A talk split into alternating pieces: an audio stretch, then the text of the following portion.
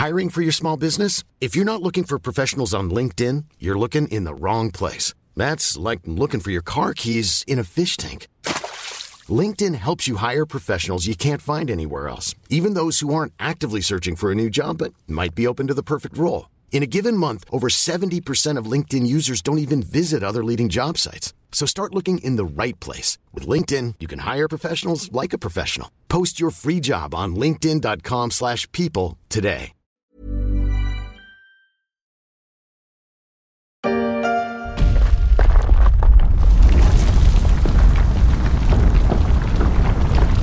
Stupeur et tremblement. Le 19 décembre 2022, la Banque du Japon a durci sa politique en matière de taux d'intérêt. Son président, Haruhiko Kuroda, a appuyé sur la gâchette pour la première fois depuis sa prise de fonction il y a plus de 10 ans. Le mouvement est léger. Le rendement des emprunts d'État japonais à 10 ans ne pourra dépasser les 0,5%. Mais il est symbolique d'un changement d'air sur les marchés financiers. L'argent gratuit, c'est bien fini.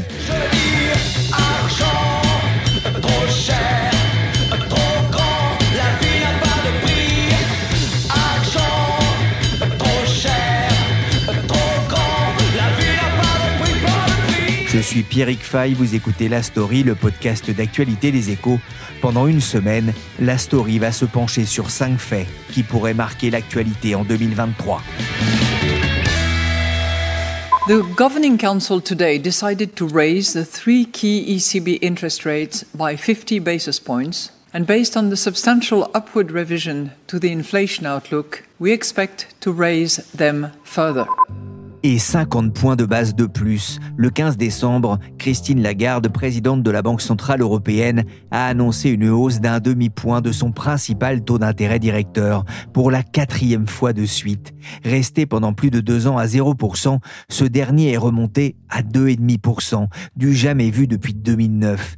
Et la BCE ne fait pas exception. Selon les chiffres de Bank of America Securities, en 2022, les banques centrales du monde entier ont annoncé 284 hausses des taux, soit plus d'une par jour d'ouverture des marchés financiers.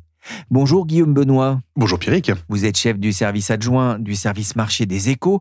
2022 a vraiment marqué un, un tournant du point de vue des taux d'intérêt? En effet, ce qu'on peut dire, c'est que 2022 a sonné le glas d'une époque euh, qui durait depuis une dizaine d'années, celle de l'argent facile. Les banques centrales ont inondé le marché de liquidités pour euh, faire baisser les coûts d'emprunt, ont fixé leur taux directeur à zéro, voire en dessous ce qui était euh, vraiment une période absolument incroyable, c'est fini. Et peut-être que le signe le plus marquant, c'est que on a vu la fin des taux négatifs, c'était une anomalie de marché qui faisait que certains États, certaines entreprises pouvaient gagner de l'argent en s'endettant. Et là, depuis 2022, c'est fini. Les banques centrales ont procédé à un virage à 180 degrés, la Fed a commencé, la BCE a suivi, et même euh, la Banque du Japon qui était vraiment le dernier des Mohicans à conserver une politique de soutien à l'économie, fin décembre a décidé de durcir le ton, ce qui est un événement assez marquant en soi. Qu'est-ce qui a poussé les banques centrales à, rompre avec euh, leur politique de taux extrêmement bas? Alors, la raison est simple, hein, il n'y en a qu'une, mais elle est de taille, c'est l'inflation. En 2022, les prix se sont mis à s'envoler. Alors d'abord, c'est à cause des problèmes logistiques qui sont nés de la réouverture de l'économie après la crise du Covid. Et puis la guerre en Ukraine est venue euh, faire flamber les prix de l'énergie et faire bondir les prix euh, des deux côtés de l'Atlantique. On a quand même euh, vu l'inflation battre record sur record. Aux États-Unis, en juin, elle a atteint 9,1%. On n'avait pas vu ça depuis 1981. Et en Europe, en octobre, en zone euro, c'était 10,7%. Enfin, c'est du jamais vu. Oui, on va le rappeler d'ailleurs. Hein. Le boulot, le principal boulot, ou en tout cas l'un des boulots essentiels de la Banque centrale, c'est la maîtrise justement de l'inflation. C'est ça, c'est la stabilité des prix. Et la stabilité des prix, eh bien, ça nécessite que l'inflation soit contrôlée. Les banques centrales sont fixées un objectif autour de 2%. Donc là, on voit bien, on est à 5 fois cet objectif. C'est délirant. Guillaume, y a-t-il déjà eu de tels relèvements de taux dans l'histoire? Alors, le problème là, c'est que c'est très marquant parce que les banques centrales au départ étaient persuadées que l'inflation était un phénomène temporaire. Donc, elles n'ont pas bougé et elles se sont mis à réagir en retard. Et donc, elles ont dû mettre les bouchées doubles pour rattraper ce retard. Et euh, bon, là, par exemple, si vous regardez, aux États-Unis, la Réserve fédérale a remonté ses taux en six mois de 375 points de base. Donc 3,75 points de pourcentage. C'est énorme. On n'avait pas vu quelque chose d'aussi violent depuis les années 80. Et la Banque Centrale Européenne, elle, elle a fait passer ses taux de moins 0,5% en juin à 2% en décembre. Là, c'est inédit depuis la création de l'euro. Euh, quel impact euh, cette hausse brutale des taux a-t-elle eu sur les marchés financiers? Ça a provoqué un séisme, à commencer par le marché obligataire. La hausse violente des taux directeurs, ça a eu un effet dévastateur. La valeur des obligations mondiales dans leur, les portefeuille a chuté de 15% en 2022. C'est la pire performance depuis le début du siècle. Et même au plus fort de la crise, on perdait moins 20%. Alors, pourquoi il y a eu un effet ciseau? D'abord, l'inflation, ça a tendance à éroder les rendements offerts aux, investisseurs. Donc les investisseurs demandent des taux plus élevés. Et par-dessus ça, vous avez les banques centrales qui commencent à monter leurs taux directeurs. Et donc mécaniquement, quand les taux directeurs augmentent, eh ben, les taux longs augmentent aussi. Et ce double effet a fait flamber les taux. Et quand le taux d'une obligation monte, sa valeur baisse mathématiquement, ce qui a été donc euh, terrible. Mais il n'y a pas que les obligations hein, qui ont été touchées. Les marchés boursiers ont souffert aussi, et notamment les valeurs technologiques. Elles sont très très sensibles au niveau de taux d'intérêt pour euh, l'actualisation de leurs résultats. Donc euh, le Nasdaq, donc qui est l'indice technologique de référence, a perdu plus de 30% l'an dernier.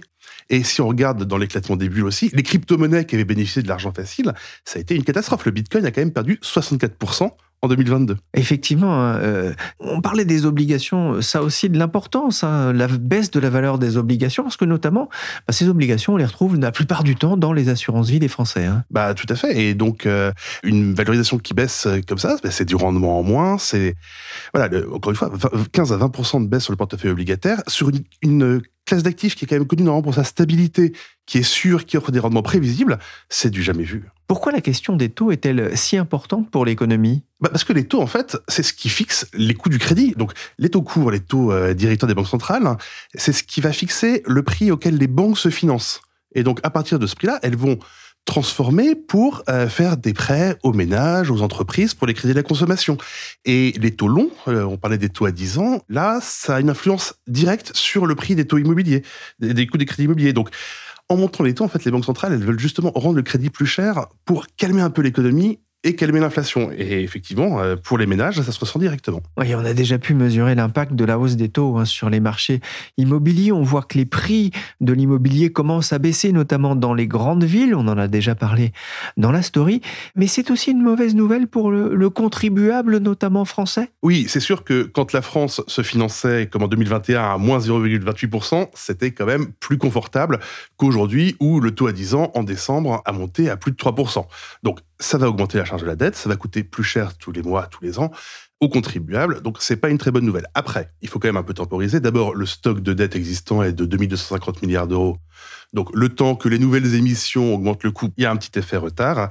Et puis, bon, la bonne nouvelle, si on peut dire, c'est qu'en ce moment, avec une inflation forte, les rentrées fiscales de l'État augmentent, donc ça permet aussi de, de compenser, pour l'instant, le surcoût. Mais oui, c'est vrai que c'est beaucoup plus cher, et ça tombe mal parce que la France va devoir emprunté cette année 270 milliards d'euros sur les marchés. C'est un record, on n'avait jamais vu ça. Pour vous donner une idée, c'est quatre fois et demi le budget de l'éducation nationale. Donc c'est un montant incroyable dans une période où les taux vont se mettre à monter. Et c'est vrai que la France a un stock de dette important, mais un stock de dette euh, qui finalement ne lui coûtait pas très cher hein, depuis 10 ans de taux euh, très bas. On sent que c'est un peu en train de, changer. Les États européens vont avoir, c'est vrai, euh, recours aussi massivement au marché financier pour financer bah, le quoi qu'il en coûte, notamment hein, les impacts de la hausse des prix d'énergie, mais aussi les impacts de la crise Covid hein, qu'on va devoir payer dans les prochains années, avec un souci, euh, Guillaume, c'est que le principal acheteur d'emprunts d'État, lui, est en train de s'effacer? Oui, en fait, depuis 2015, les États de la zone euro savaient que la BCE allait de toute façon acheter une bonne partie de leurs dettes sur le marché, dans le cadre, comme vous le dites, des plans de soutien à l'économie, mais aussi dans le cadre de la lutte contre les effets du, Covid. Donc, il y avait cet acheteur qui était là. Et, et de fait, en 10 ans, la Banque Centrale Européenne est devenue le premier créancier des États de la zone euro. Elle détient plus ou moins 30% de leurs dettes. Donc, euh, c'était un confort, parce qu'en plus, elle achetait au prix sans rien demander. Ce qui change, c'est qu'avec la montée de l'inflation, ces programmes de soutien n'ont plus de raison d'être. Et la Banque centrale a d'abord commencé à arrêter ses achats de nouveaux titres. Alors, elle se contentait encore quand même hein, de réinvestir une partie des tombées. Alors, les tombées, c'est quoi? C'est que quand une obligation arrive à échéance, bah, la Banque centrale est remboursée et le montant qu'elle reçoit, eh ben, elle le réinvestit sur le marché, elle rachète des titres et donc ça continue à apporter ce soutien. Mais ça, c'est bientôt fini. C'est-à-dire qu'à partir du mois de mars, la Banque centrale va chercher à dégonfler son bilan qui est énorme, qui dépasse les 9 000 milliards d'euros. Et donc, tous les mois, pour l'instant, elle va réduire ses réinvestissements de 15 milliards d'euros. Et en juin, elle pourra peut-être même aller au-delà dans son dégonflement. Donc, bah, c'est autant de, de manque à gagner pour les États.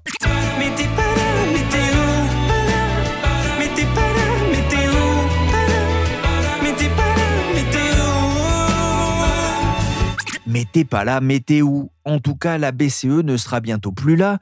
Les États vont devoir trouver de nouveaux acheteurs pour leurs dettes. Est-ce que ce nouveau contexte, à partir de mars, va faire grimper les taux en 2023, Guillaume? Ce qui est sûr, c'est que les obligations répondent à la loi du marché. Hein, donc c'est l'offre et la demande. S'il y a moins de demande, bah, les États vont devoir payer des rendements plus élevés. Après, là encore, c'est pas complètement catastrophique parce qu'il y a un certain nombre d'investisseurs qui s'étaient complètement détournés de la dette d'État quand elle était, elle offrait des rendements près de zéro ou négatifs, et ces investisseurs y reviennent. Donc, pour ce qui est de placer la dette, a priori, il n'y aura pas de problème. Mais la BCE était un acheteur mathématique. Elle avait une grille d'investissement, les montants de chaque dette d'État qu'elle achetait chaque mois, et elle achetait sans faire attention au prix ou au taux. Ni à l'émetteur. Ni à l'émetteur. chaque émetteur, par exemple, l'Italie avait droit à une portion de l'enveloppe, la France une portion de l'enveloppe. Les nouveaux investisseurs, eux, ils vont être beaucoup plus regardants sur le taux, ce que ça leur rapporte, et sur la qualité de crédit de l'émetteur. Et cette plus grande sélectivité, ça peut être assez gênant pour les pays les plus fragiles, et notamment pour l'Italie. Et on voit une grande tension à l'heure actuelle sur les taux italiens. La BCE a un outil pour éviter que ça explose et qu'il y ait une trop grosse fragmentation des taux dans l'Europe, mais ça va poser un vrai souci. Les nouveaux investisseurs seront beaucoup plus regardants sur les titres qu'ils achètent, ce que n'était la BCE. L'année 2023 a plutôt bien démarré sur les marchés financiers. La bourse de Paris affiche un gain de plus de 4% depuis le 1er janvier et surtout, les taux d'intérêt se sont un peu détendus, autour de 2,8% après une pointe à plus de 3% juste avant le réveillon. Les derniers chiffres de l'inflation dans la zone euro qui montrent des signes de ralentissement ont ramené un petit peu de calme sur les marchés obligataires en attendant la prochaine réunion du comité monétaire de la Banque centrale européenne qui se tiendra le 2 février. Des banques centrales qui ont fini par prendre la mesure du mouvement de hausse des prix dans le monde. Pour en parler, j'ai appelé Franck Dixmier. Il est directeur des gestions obligataires chez Allianz Global Investors. Je lui ai d'abord demandé s'il avait été surpris par la vigueur du mouvement de hausse des taux des banques centrales. Oui, on a été surpris et je dirais euh, la surprise a été partagée aussi par les banques centrales qui ne s'attendaient pas à voir euh, l'inflation euh, sur ces niveaux-là. Et ça a été euh, la grosse surprise en fait hein, de fin 2021 et sur toute l'année 2022. L'inflation n'a pas cessé de surprendre à la hausse. Et ce qui a été extrêmement étonnant, c'est de constater cette incapacité en fait hein, des banques centrales à anticiper ces mouvements, à qualifier proprement l'inflation. On peut se souvenir hein, que la Fed, à la fin 2021, qualifier encore l'inflation de transitoire. Ce qui est euh, très étonnant hein, quand on connaît quand même l'arsenal statistique phénoménal dont la, la Federal Reserve, donc la Banque centrale américaine, dispose. Et euh, bah, cette surprise a été partagée par les investisseurs. Donc euh, c'est vrai que on ne s'attendait pas à de tels mouvements sur les taux, et je pense qu'effectivement personne ne l'avait vu venir.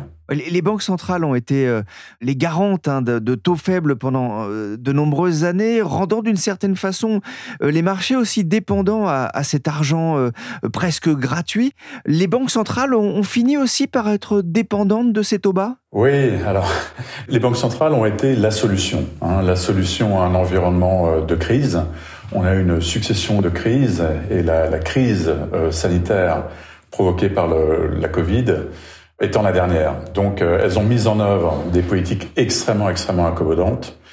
Et elles ont plongé finalement les marchés de taux dans un environnement euh, totalement artificiel, de taux euh, extrêmement bas.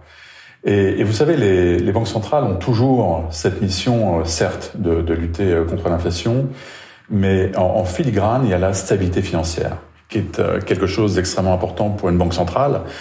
Et c'est vrai que quand vous provoquez un tel environnement de taux bas et quand vous favorisez un tel environnement de taux bas pendant des années, vous savez que la sortie, la sortie va être difficile.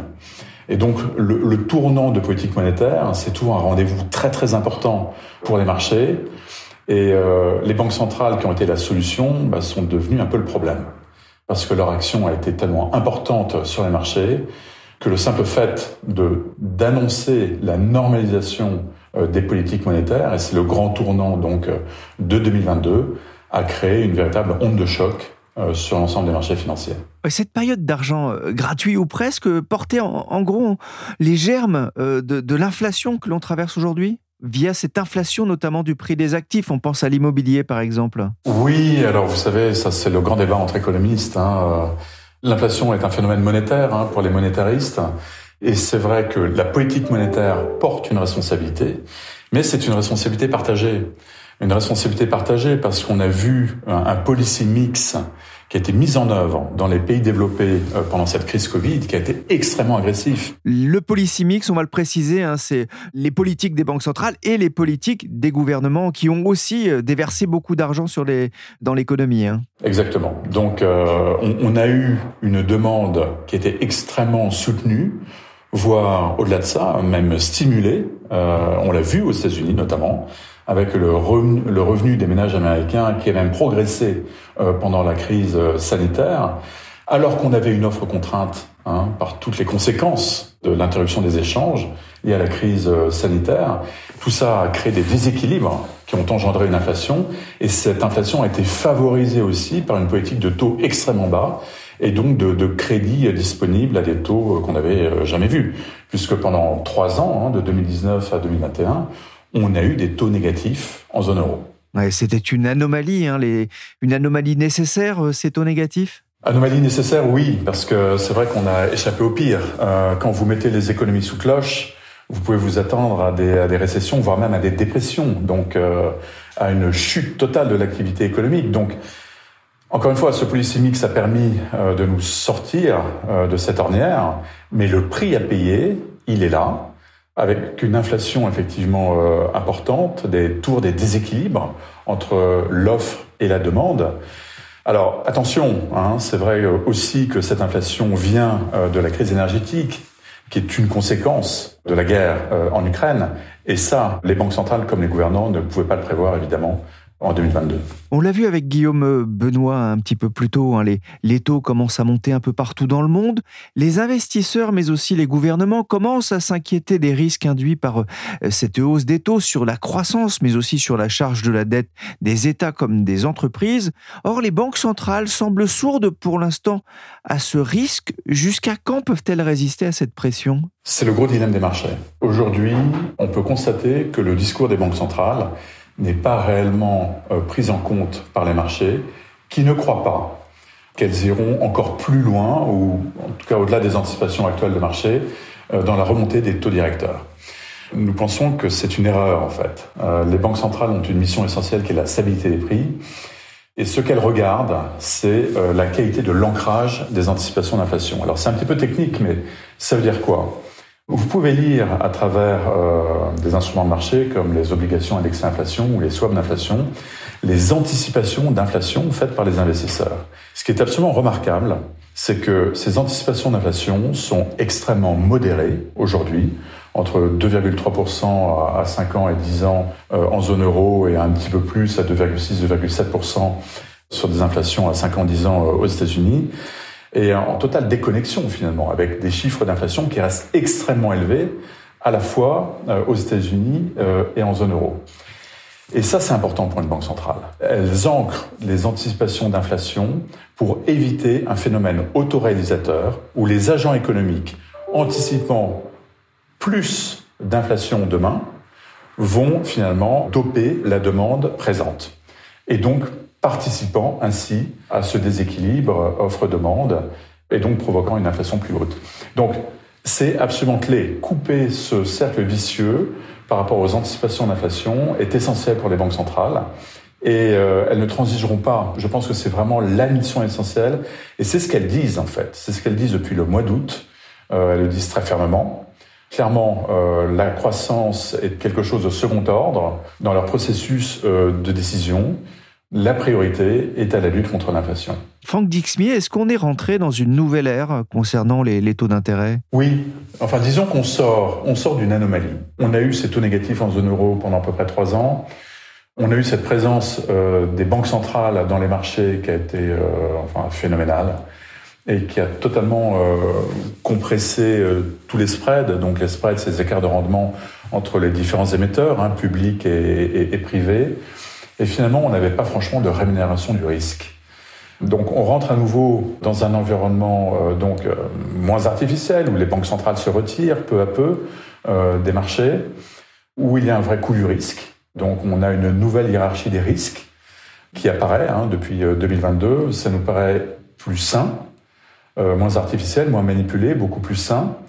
Mais c'est effectivement porteur de risques parce que des entreprises notamment ont eu accès à des refinancements sur des niveaux euh, de taux extrêmement bas.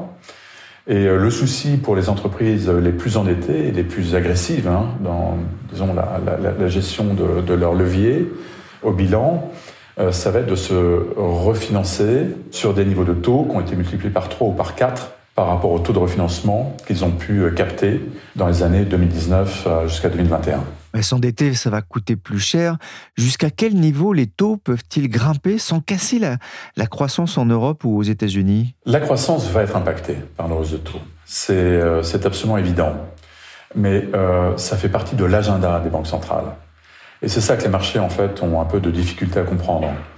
On est encore dans un déséquilibre d'offres et demande, donc la capacité des banques centrales à peser euh, sur la demande leur permettra sans doute d'atteindre leur objectif d'inflation, qui est une inflation autour de 2%, hein, que ce soit aux États-Unis ou en zone euro. Euh, donc il faut s'attendre à un ralentissement significatif de l'activité. C'est déjà ce que nous disent tous les indicateurs avancés, euh, à la fois aux États-Unis et en zone euro. Donc maintenant, la grande question, c'est euh, si on entre dans une récession, alors une récession sévère, ce qui n'est pas notre scénario, mais c'est une possibilité.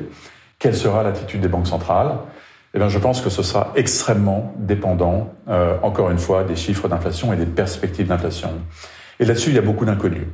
Et pour les banques centrales, à ce stade, il y a sans doute moins de risques à en faire trop qu'à en faire moins. Parce que le danger pour une banque centrale euh, qui s'arrêterait euh, aujourd'hui euh, dans cette hausse de taux serait d'avoir à reprendre cette hausse de taux en constatant effectivement un dérapage de l'inflation.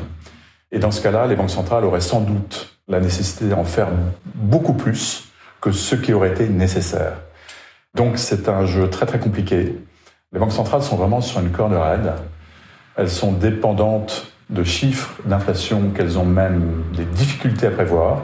Et il faut reconnaître que sur l'inflation notamment, euh, il y a tellement d'inconnus, notamment au niveau des prix euh, de l'énergie, euh, qu'on peut comprendre quand même la complexité de la situation présente et la difficulté aussi des banques centrales à se faire entendre correctement par les intervenants de marché.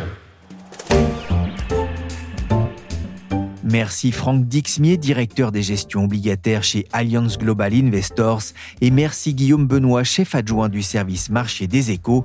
Cet épisode de la story a été réalisé par Willy Gann, chargé de production et d'édition Michel Varnet. Demain, dernier épisode de notre série de rentrée 2023, on parlera de l'avenir de la French Tech. N'hésitez pas à vous abonner à la story sur toutes les plateformes de téléchargement et de streaming de podcasts.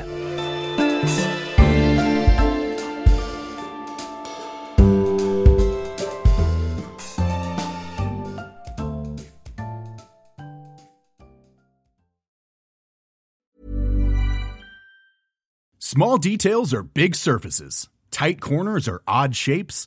Flat, rounded, textured, or tall.